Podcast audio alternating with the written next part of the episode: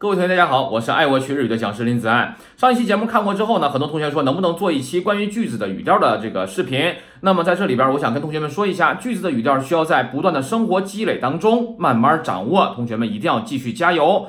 好吧，那么举个简单的例子吧。比如说，我们曾经学过一个单词，叫做日本。日本是ニホン，对吧？假名ホ，第二个假名是高音，那么读作ニホン。然而，我们在说日本的什么什么的时候呢，我们就不能说ニホンのなにだにです呢？这个是不行的。我们要说ニホンのなにだに啊，变成这种形式了，变成平调了。同学们，不知道你们是否有体会？举个简单的例子，比如说日本的拉面叫做ニホンのラ面，不能是ニホンのラ面是不行的，ニホンのラ面。那日本的铁路，ni h o n o te t o 啊，日本的政府，ni h o n o s 同学们是这种感觉的，是变成平调了，一定要注意了。单独读的时候是 ni h o n 是吧？同学们一定要记住哦。